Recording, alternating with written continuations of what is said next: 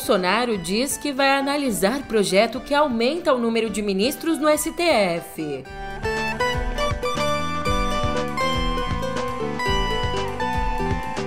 E TSE proíbe campanha de Lula de associar Bolsonaro ao canibalismo.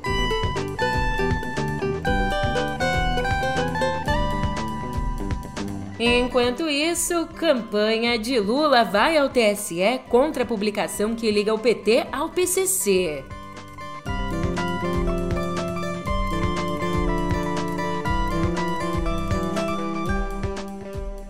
Um ótimo de uma ótima tarde, uma ótima noite para você. Eu sou a Julia Keck e vem cá, como é que você tá, hein? Nessa segunda, nessa segunda data fala por si só. Vem comigo porque hoje o nosso noticiário tá 10 de 10. Você sabe onde? No pé do ouvido. Ai, ai, eu nunca que podia perder essa aqui.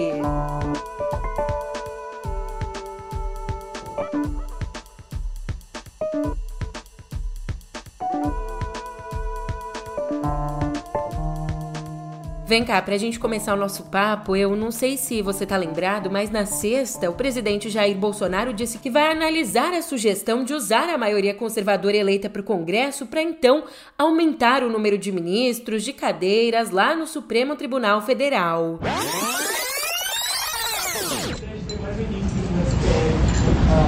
Já chegou apresentou, passa para mais cinco. Eu não posso passar para mais cinco. Se quer passar, tem que conversar com o parlamento. Mas eu não participou das eleições. A proposta é de hoje, há muito tempo, outros presidentes pensaram em fazer isso aí. Você acha boa ideia? Um beijo você, hoje. Só que ontem, numa entrevista a um podcast, ele afirmou que pode descartar a ideia se o Supremo, nas palavras dele, baixar um pouco a temperatura. Estão ah, dizendo que o senhor vai aumentar o número de ministros no STF. O senhor quer desfazer isso? Quer aproveitar a oportunidade não, no ar? Eu, Paulinho, o que não falta para mim quando eu discuto com pessoas importantes da política, sugestões. Essa sugestão já chegou para mim. Eu falo, todas as sugestões, todas, a gente decide depois das eleições. O que, que eu tenho dito? Se eu for reeleito, o Supremo baixar um pouco a temperatura, nós já temos duas pessoas garantidas. Tem mais gente que é simpática a gente, mas tem duas garantidas lá, que são pessoas que é, não têm, não não dão voto com sangue nos olhos, tem mais duas vagas para o ano que vem. Talvez você descarte essa sugestão. É, se não for possível descartar, você vê como é que fica. É, você tem que conversar com o Senado também, a aprovação de nomes. Você tem que conversar com as duas casas a tramitação de uma proposta nesse sentido. E está na cara que muita gente do Supremo vai para dentro do, da, da, Câmara do Senado, contrário. Porque se você aumenta o número de, de ministros do Supremo, você pulveriza o poder deles eles passam a ter menos poderes. E nós que não quer isso. Eu entendo que é, é difícil.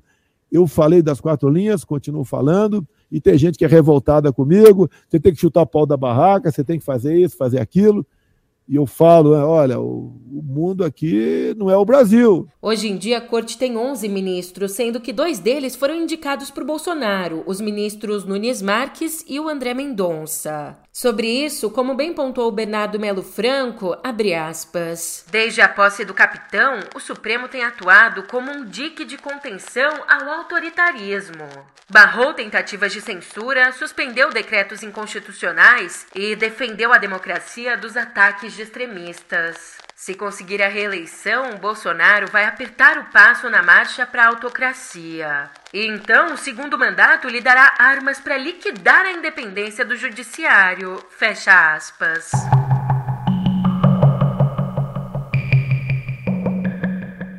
E aproveitando que a gente tocou no tema conservadorismo no Congresso, conservadorismo eu não sei, né? Conservadorismo é até complicado a gente dizer, mas um pessoal aí de extrema direita que foi eleito por lá, mesmo com esse grande número de bolsonaristas eleitos, sobretudo para o Senado, mesmo assim, um dado interessante é que a coalizão em torno do ex-presidente Lula praticamente repetiu nessa eleição a performance de 2002, quando ele foi eleito para presidente pela primeira vez. Na época, o PT, o PL e o PCdoB elegeram 128 deputados, mais ou menos aí 24,9% da Câmara. E sim, você não entendeu errado não, tá? Eu disse PL, o mesmo partido de Bolsonaro que naquela época atuava na base governista. Agora, corta para 2022. Corte rápido. Faca. É Tramontina. Esse ano, PT, PSB, PCdoB, PV, Rede, PSOL, Solidariedade, Prós e Avante fizeram aí 123 cadeiras, ou 23,9%. Então, com base nesses números, o ex-líder do governo na Câmara, o Aldo Rebelo, hoje ele que está ali no PDT, ele diz que são precipitadas as avaliações de que Lula teria dificuldade para formar maioria. Ele avalia que, abre aspas, quem ganha a eleição vai fazer maioria. Os deputados vão lutar pela sobrevivência, não vão brigar com o governo. Fecha aspas. Ainda presta atenção aqui nessa informação. A bancada evangélica, ela não atingiu a meta de eleger 30% da Câmara, o que equivale, segundo os líderes evangélicos, à parcela da população que se declara afiliada a alguma igreja evangélica. Bem, segundo o pesquisador da FGV, o Guilherme Galvão Lopes, 75 deputados são evangélicos, o que representa 14% da Câmara, sendo que desses 75, só 7 estão em partidos de esquerda. Já o líder da bancada, né, o líder da bancada evangélica, o Sóstenes Cavalcante, ele afirma que são 115 deputados, mas, de acordo com o pesquisador, essa conta de Sóstenes inclui parlamentares que se dizem cristãos genericamente ou que têm afinidade com o protestantismo. Aliás, o especialista também ressalta que muitos eleitores que votavam em candidatos evangélicos por conta da pauta conservadora acabaram agora migrando de vez para a extrema direita. Enquanto isso, um dos principais aliados do ex-presidente Michel Temer, o ex-ministro Moreira Franco, usou o Twitter lá no sábado para declarar apoio a Lula. Ali na rede social, ele escreveu que o país só será pacificado com harmonia, independência entre os poderes e respeito à Constituição. Acontece que o MDB, o partido de Moreira e também de Temer, liberou os diretórios e filiados para apoiarem quem quiserem no segundo turno. O Temerinho, por sua vez, ele não disse não em quem vai votar, mas disse sim que aplaudia o candidato que mantivesse as reformas do governo dele, reformas bastante criticadas pelo PT. Mas, Julia, por que, que o Temer falou isso?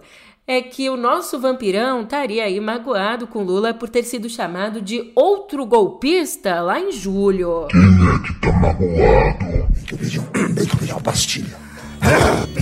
Hoje contei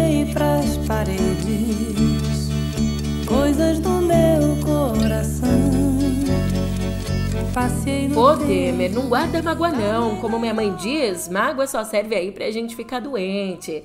Libera isso, libera. Ainda Ainda aqui nesse papo de campanha, o TSE mandou que a campanha de Lula retirasse do ar um vídeo que associava Bolsonaro ao canibalismo. Essa propaganda trazia o trecho de uma entrevista de 2016 ao New York Times, na qual o então deputado Bolsonaro diz que comeria um índio sem problema nenhum. E vi mulheres oferecendo lá o sexo. Desculpa aqui.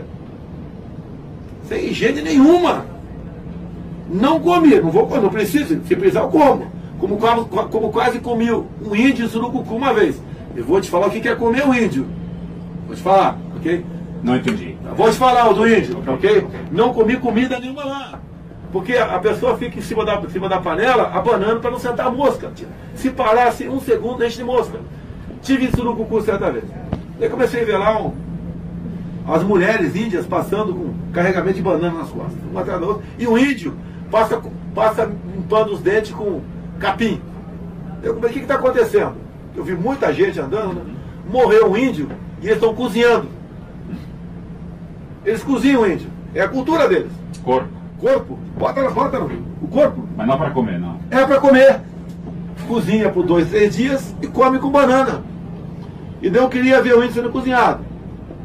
Daí o cara, se for, tem que comer. Eu falei, eu como. Hum. Daí a comitiva, ninguém quis ir. Vamos comigo lá, ninguém quis ir. Daí, pra, como a comitiva não quis ir, que uhum. tinha que comer o índio, uhum. eu não queria me levar sozinho lá. Uhum. Aí não fui. Eu comeria o índio sem problema nenhum. É cultura deles. E eu me submeti àquilo. Aliás, ontem em Minas, Lula chegou a comentar a decisão da corte. Veja, e a justiça pediu para tirar uma coisa nossa que estava, sabe? E, eu, e não é fake news. Esse que é o problema. É que nós não colocamos uma invenção. O que nós colocamos foi uma entrevista do presidente, ele falando para o jornalista do New York Times. Aquilo não é uma fake, aquilo não é uma mentira, não é uma invenção. Aquilo é ele falando. Ele pensa assim. E de verdade, ele se puder come índio. O PT, por sua vez, foi procurar o TSE, acionou o TSE contra Bolsonaro por veicular um vídeo associando Lula ao PCC, uma das mais poderosas facções criminosas do país. Essa gravação, que não tem autenticidade comprovada, já havia sido publicada em sites e veículos de direita, até também ser banida pelo TSE. E ela traz aí a suposta, veja aqui, a suposta voz de Marcola o líder da facção paulista declarando o voto no petista.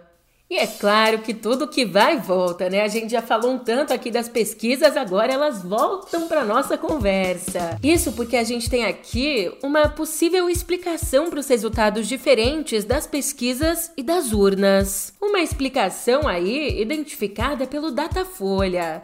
De acordo com o Instituto, 10% dos eleitores, um em cada 10, disseram ter escolhido o candidato a presidente na véspera ou no dia do primeiro turno. E esse grupo é ainda maior entre os eleitores que votaram em Simone Tebet e Ciro Gomes, os candidatos que ficaram em terceiro e quarto lugar. Aliás, a grande maioria dos eleitores, 81%, disse ter decidido o voto pelo menos um mês antes do pleito.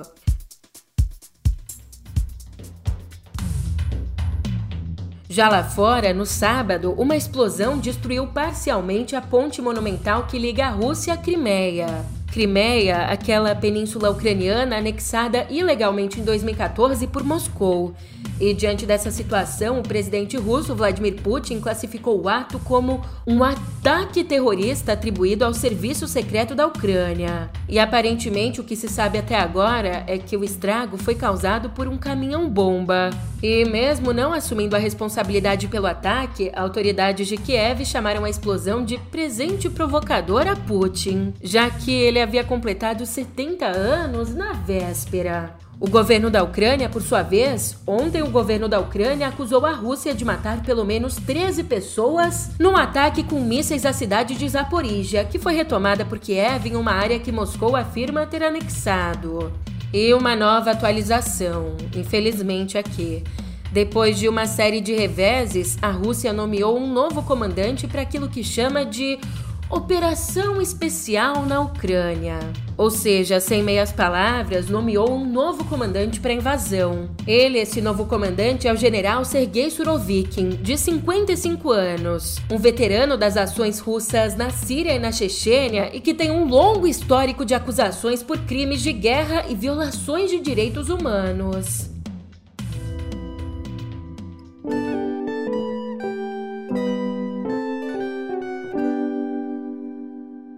Aqui em Viver, a gente já começa a nossa conversa com um gosto triste da despedida. O filósofo e antropólogo francês Bruno Latour, que morreu ontem aos 75 anos, foi um dos principais nomes do pensamento ecológico da atualidade. Um pensamento que influenciou ambientalistas, políticos, artistas e pesquisadores que buscam soluções para a crise do meio ambiente. Tudo isso, é claro, além de ser considerado um dos intelectuais mais importantes da geração dele. Ele foi professor de instituições na Alemanha, nos Estados Unidos e professor da Universidade Parisiense Sciences-Po, pesquisando ali, entre outras coisas, como o ser humano se relaciona com o ambiente. Latour também foi autor de vários livros, como Políticas da Natureza, Como Associar a Ciência à Democracia e Jamais Fomos Modernos, livros que também foram traduzidos para o português.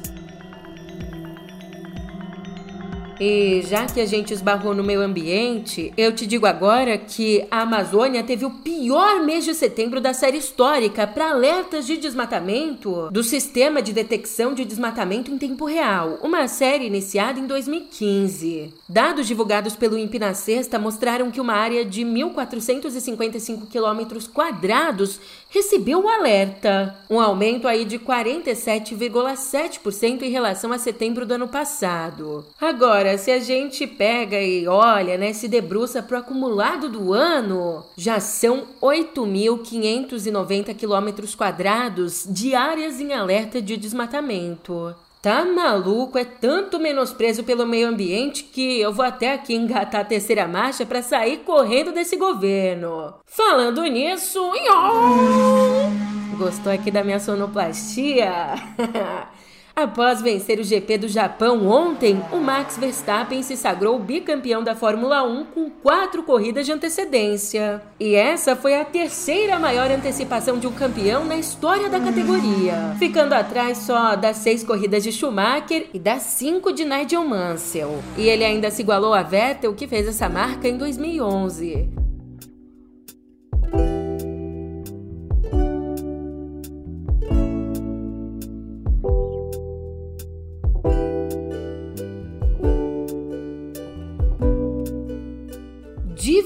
Você fiz meu samba. Escuta só que interessante esse destaque aqui. Ele era muito meu amigo. Eugênia é aquela ali, ó. Ele tinha que ir para as rodas. Eu ficava sozinha em casa. Isso aqui cheira mais a Delcio Carvalho do que a qualquer outra coisa. Tudo dele tá aqui, né?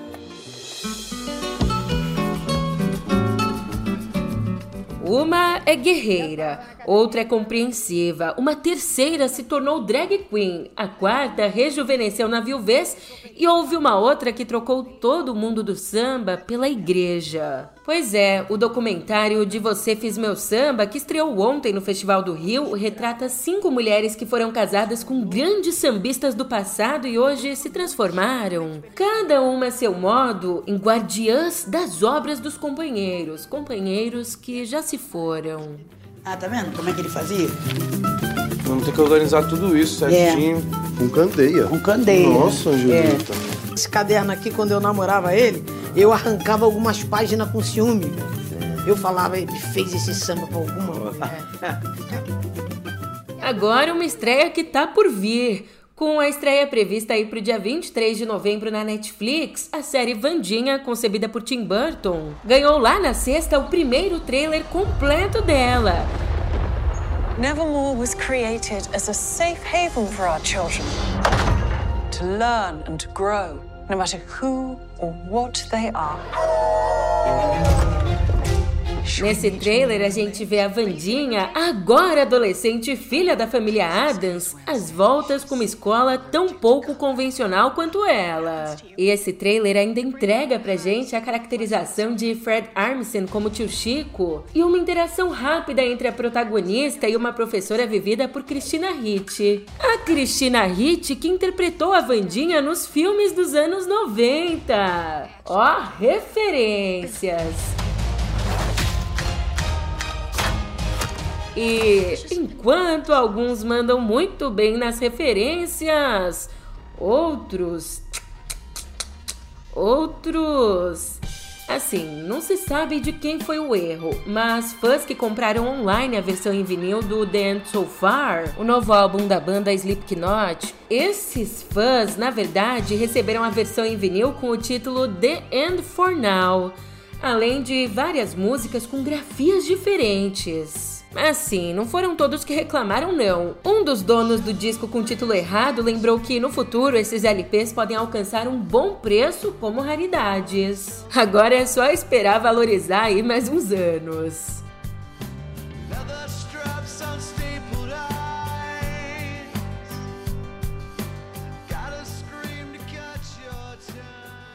E pior que por aqui cê sabe, sempre tem espaço para despedida. Morreu no sábado aos 62 anos a artista plástica Brígida Baltar. Ela fazia parte da geração de artistas formada nos anos 80 pela Escola de Artes Visuais do Parque Lage, no Rio, e era então considerada uma das pioneiras no Brasil da escultura transitória, aquela que lida com elementos da natureza. Brígida já lutava há 10 anos, desde 2012, contra a leucemia.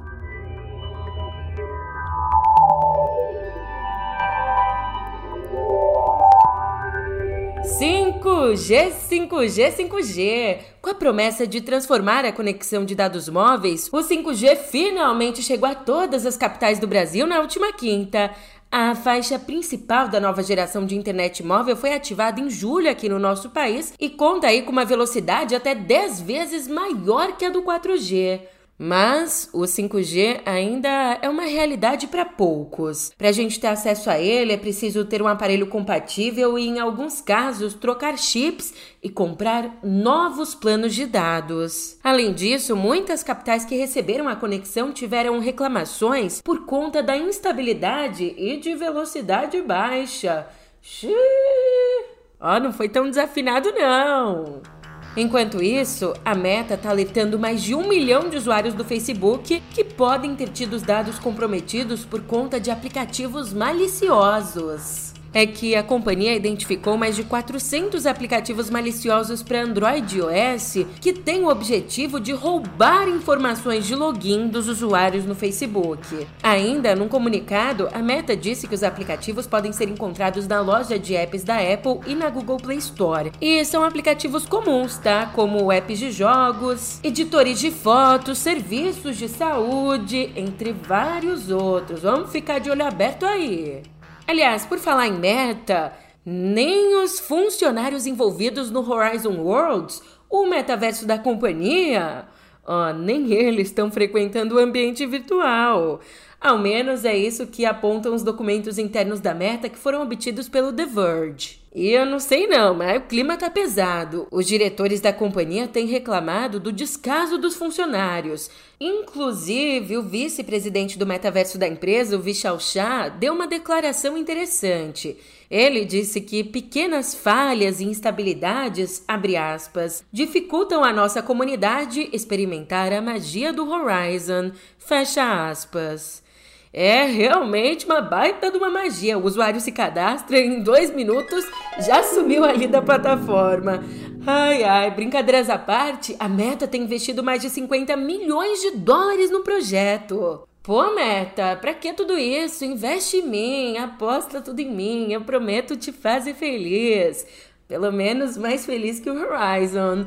É, nesse climinha aqui, é claro que eu vou me despedindo. Eu tô indo nessa, mas a gente se vê por aqui logo logo. Até lá!